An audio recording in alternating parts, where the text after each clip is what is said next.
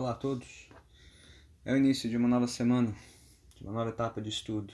Iniciamos a semana ouvindo a palavra de Deus e dando glória a Deus, como o famoso coro do Messias de Handel. Aleluia! Louvado seja o nome do Senhor. E o texto de hoje e dos próximos dias é, nos dará muitas razões para louvarmos a Deus e adorarmos o seu nome.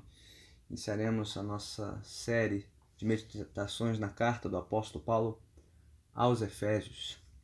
E para apresentar esta carta, eu trago à memória um livrinho que foi escrito em 1961 pelo ministro anglicano John Bertram Phillips. Ele escreveu o um livro intitulado Seu Deus é Pequeno Demais. Uma obra de título bastante provocador, não? Uma provocação à reflexão ante a observação do autor do quanto os seus contemporâneos, isso há seis décadas, né? tinha uma noção tão superficial, tão pequena e estática de quem Deus é. Tanto que na abertura do seu livro ele escreve que enquanto os homens avançam nas descobertas científicas, nos avanços tecnológicos, no conhecimento dos eventos globais, eles parecem não avançar no conhecimento de Deus e, portanto, não avançam na vida cristã. Bem, no início de um outro século, décadas depois, parece que podemos constatar as mesmas coisas, não?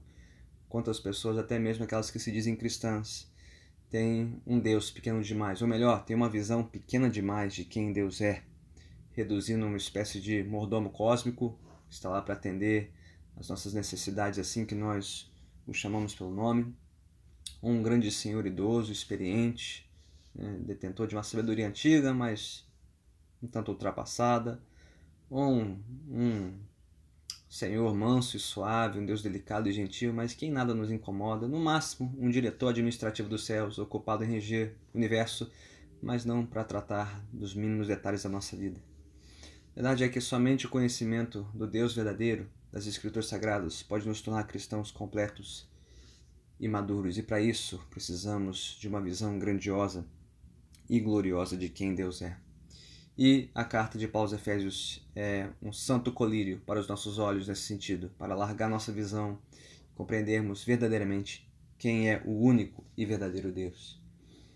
A carta se divide assim em duas grandes partes: né? a apresentação de quem Deus é, toda a sua glória e majestade, nos primeiros três capítulos, e as consequências do conhecimento deste Deus, nos últimos três capítulos, para a nossa vida cotidiana, a vida cristã regular.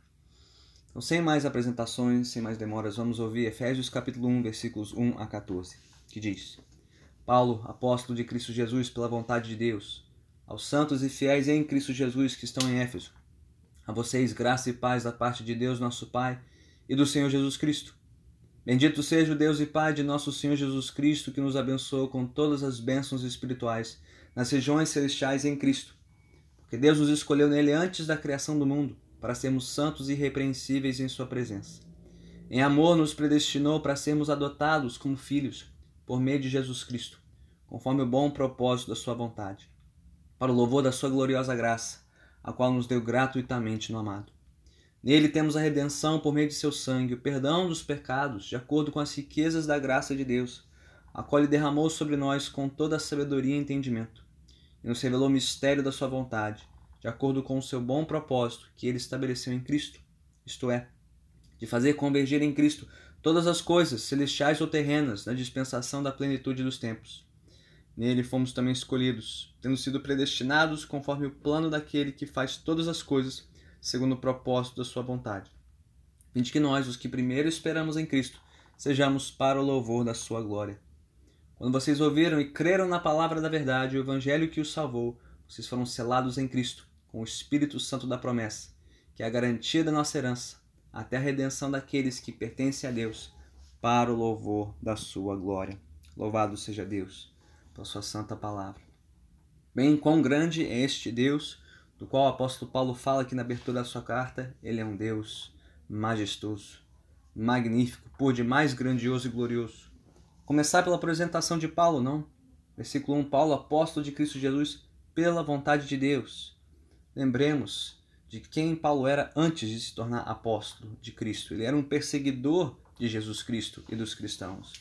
Ele era o algoz da igreja primitiva, aquele que, por orgulho da sua etnia, da sua nacionalidade judaica e da sua religiosidade como fariseu, se achava né, detentor do favor de Deus e perseguia cruelmente todos que discordassem dele e dos seus conterrâneos sobre a, real identidade do povo de Deus, a real interpretação da lei de Deus.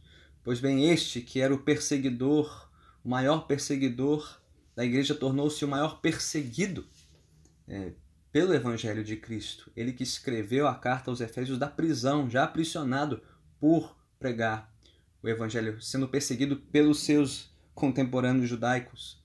Quão grande este Deus, ele é grande o suficiente para transformar o maior perseguidor do Evangelho no maior perseguido do Evangelho. Este é o Deus que converteu Paulo, o fariseu, em Paulo, o apóstolo de Cristo Jesus. Ou melhor, Saulo de Tarso. Saulo, o fariseu, em Paulo, o apóstolo de Cristo Jesus. Pela vontade de Deus, diz Paulo. Mas não somente na vida de Paulo, na vida dos Efésios a quem ele escreve, né? habitantes aí de uma das maiores cidades do Império Romano, com milhares e milhares de habitantes, das grandes cidades do mundo antigo, um centro comercial, centro religioso importantíssimo da época, também uma cidade portuária conhecida pela sua imoralidade sexual. Né? E foi ali em Éfeso que Paulo gastou quase três anos da sua vida ensinando o Evangelho, sendo usado por Deus para converter almas, e a estes, em Éfeso, que ele escreve, aos santos e fiéis em Cristo Jesus que estão em Éfeso, aqueles que não nasceram debaixo da lei, não nasceram conhecendo o único e verdadeiro Deus, não tinham nenhuma exposição às Escrituras Sagradas, como Paulo, ao longo da sua vida, mas que soberanamente foram chamados, foram salvos, libertos do seu culto ao status civil, ao status social, do culto ao dinheiro, às riquezas, à fama, à liberdade sexual, à religiosidade pagã da época. Quão grande esse Deus é grande o suficiente também para converter os Efésios, muitos de Éfeso, e fazê-los santos e fiéis, separados, para crerem em Jesus e servirem os seus propósitos.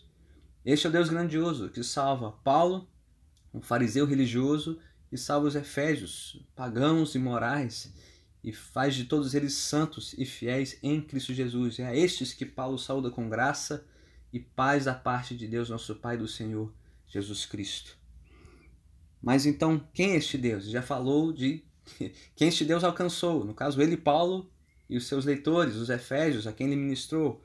Mas que Deus é este que salva pecadores de toda sorte, de todo tipo, de todos os panos de fundo. Paulo finalmente o apresenta nos versículos 3 a 14, este hino contínuo de louvor, ininterrupto de louvor. No original, é uma frase única que vai do versículo 3 ao 14, enumerando as grandezas, as qualidades deste Deus soberano. O tema deste hino está aí no versículo 3. Bendito seja o Deus e Pai de nosso Senhor Jesus Cristo, que nos abençoou com todas as bênçãos espirituais nas regiões celestiais em Cristo. Este é o Deus que não conteve as suas bênçãos, não reteve as suas bênçãos de nós, mas as derramou graciosamente e merecidamente sobre nós. Isso fica muito claro, porque Deus fez tudo isso em favor de Paulo, dos Efésios, de todos que foram alcançados pela palavra de Deus. Está aí no versículo 6, no versículo 12, no versículo 14, uma espécie de refrão deste hino de abertura de Paulo. Este é o Deus que faz tudo o que faz para o louvor da glória dele, por conta da sua graça, não por merecimento nosso, não pela nossa performance moral ou religiosa, mas tão somente por graça, favor e merecido. Ele faz o que faz, derramando todas as suas bênçãos sobre nós, bênçãos espirituais. As mais importantes de todas, não materiais, mas bênçãos espirituais em Cristo, por causa da sua livre e merecida graça. Mas que bênçãos são essas? Paulo as enumera todas aqui, não? a bênção da nossa eleição, versículo 4. Fomos escolhidos antes da criação do mundo para sermos santos e irrepreensíveis, separados por Deus desde a eternidade passada para pertencermos a Ele, para sermos como Ele é. Fomos predestinados, versículo 5, em amor, para sermos adotados como filhos por meio de Jesus Cristo, conforme o bom propósito da Sua vontade. Paulo enumera que as bênçãos da nossa eleição em amor, nossa santificação, da nossa adoção como filhos dele por meio de Jesus. Versículo 7. A nossa redenção, a nossa libertação por meio do sangue de Jesus Cristo, por qual recebemos o perdão dos nossos pecados, tudo de acordo com as riquezas da graça de Deus. E isso não só por um plano de salvação individual, mas como parte de um plano de redenção cósmica, diz Paulo, como parte de um grande plano para redimir este mundo caído e corrompido pelo pecado, o que ele descreve nos versículos 9, 10, 11, 12. E por fim, versículo 13, falando da nossa separação é, para Ele, quando primeiro cremos na palavra da verdade e fomos selados pelo Espírito Santo da promessa, quando cremos na pregação do Evangelho com arrependimento e fé e recebemos pelo Espírito a garantia da nossa herança, que é a imagem de um depósito que é pago, né, um sinal que é pago, numa garantia do restante que está por vir, o Espírito Santo dentro sendo derramado como este sinal, este depósito de que nós pertencemos a Deus agora, porque Ele pagou o preço por meio do perdão dos nossos pecados, no sangue de Cristo Jesus derramado no Calvário, testificando que nós somos filhos dele. Uau! Quantos motivos Paulo tem para louvar este Deus grandioso, esse Deus tão gracioso. Você que já creu no Evangelho, já se arrependeu dos seus pecados, creu em Jesus, quer há pouco tempo ou já há muitos anos. Você já parou para pensar sobre que Deus é esse, quanto ele fez e onde ele começou essa obra? Muito antes de você ter ouvido o Evangelho e crido na palavra, desde a eternidade passada, Deus já tinha um plano eterno sendo orquestrado na sua vida, na vida daqueles que Ele escolheu soberanamente para pertencer a Ele, para serem adotados como filhos dele, para serem como Ele é, conformados à sua imagem, por meio do sangue derramado de Jesus no Calvário, como parte de um grande plano para redimir todo este mundo, para tomar para si um povo particularmente seu comprado pelo preço do sangue do seu Filho, selado pelo poder do seu Santo Espírito, tudo para a glória dele. Cristão, cristã, você já parou para pensar nisso? E se já parou, há quanto tempo você não para para pensar neste Deus grandioso? Você que está aí cercado de tantas incertezas e dúvidas sobre os nossos tempos, o que será deste mundo pós-pandemia, o que será do mercado de trabalho, da saúde pública, da provisão do seu lar. Pare e pense, cristão e cristã, que Deus é esse que nos salvou. Que Deus é esse no, que você, no qual você crê um dia quando ouviu o Evangelho. Não é um Deus pequeno, ele é um Deus grande, é um Deus soberano, é um Deus que rege céus e terra, que governa todo mundo, desde a eternidade passada até a eternidade futura. Se você creu em Jesus, se você depositou a sua vida nas mãos de Cristo, você agora tem um lugar na história, você sabe qual é a sua identidade, qual é a sua segurança. Cristo pagou o preço pelos seus pecados, você pertence ao Senhor. Aconteça o que acontecer neste mundo, você pertence a Ele e há uma herança eterna te aguardando no porvir. Se há tempos você não pensa neste Deus, pare, pense, reflita, medite nas glórias deste Deus e faça como Paulo aqui, louve-o, engrandeça-o por tudo que Ele é, pela sua maravilhosa e soberana graça, por tudo que Ele tem feito por nós e ainda prometeu fazer. Se Ele nos salvou pelo sangue do Cordeiro, sangue do seu Filho, que mais Ele não pode fazer por nós, agora e no porvir. Mas saiba você que aí está nos ouvindo e ainda não se arrependeu, não creu. Todas essas promessas, todas essas bênçãos das quais Paulo fala só pertencem àqueles que de fato creram, que de fato renderam a sua vida a Cristo. Por isso que Paulo disse aqui no versículo 13: Quando vocês ouviram e creram na palavra da verdade, o evangelho que os salvou, aí sim vocês foram selados feitos participantes de todas as bênçãos, todas essas promessas. Se você ainda não creu no Evangelho, não se rendeu a este Deus santo, maravilhoso e grandioso, se a sua visão de Deus ainda é muito pequena, pequena demais, que você nos acompanhe hoje.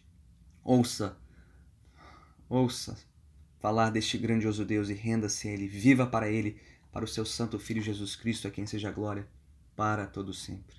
Louvado seja o teu nome, Senhor, por ouvirmos essas palavras grandiosas e gloriosas. Que por meio delas a nossa visão de ti se expanda, cresça, aumente mais e mais, mesmo nós que já te conhecemos há tempos. Possamos te louvar novamente com novo vigor, com novo ânimo, com nova certeza, com nova confiança, com nova confissão, convicção, com novo ardor, fervor e vigor. Por tudo que tu és, bendito seja o nosso Deus e Pai Deus e Pai de nosso Senhor Jesus Cristo, que nos salvou, pecadores miseráveis, para te pertencermos, para te servirmos como filhos teus neste mundo.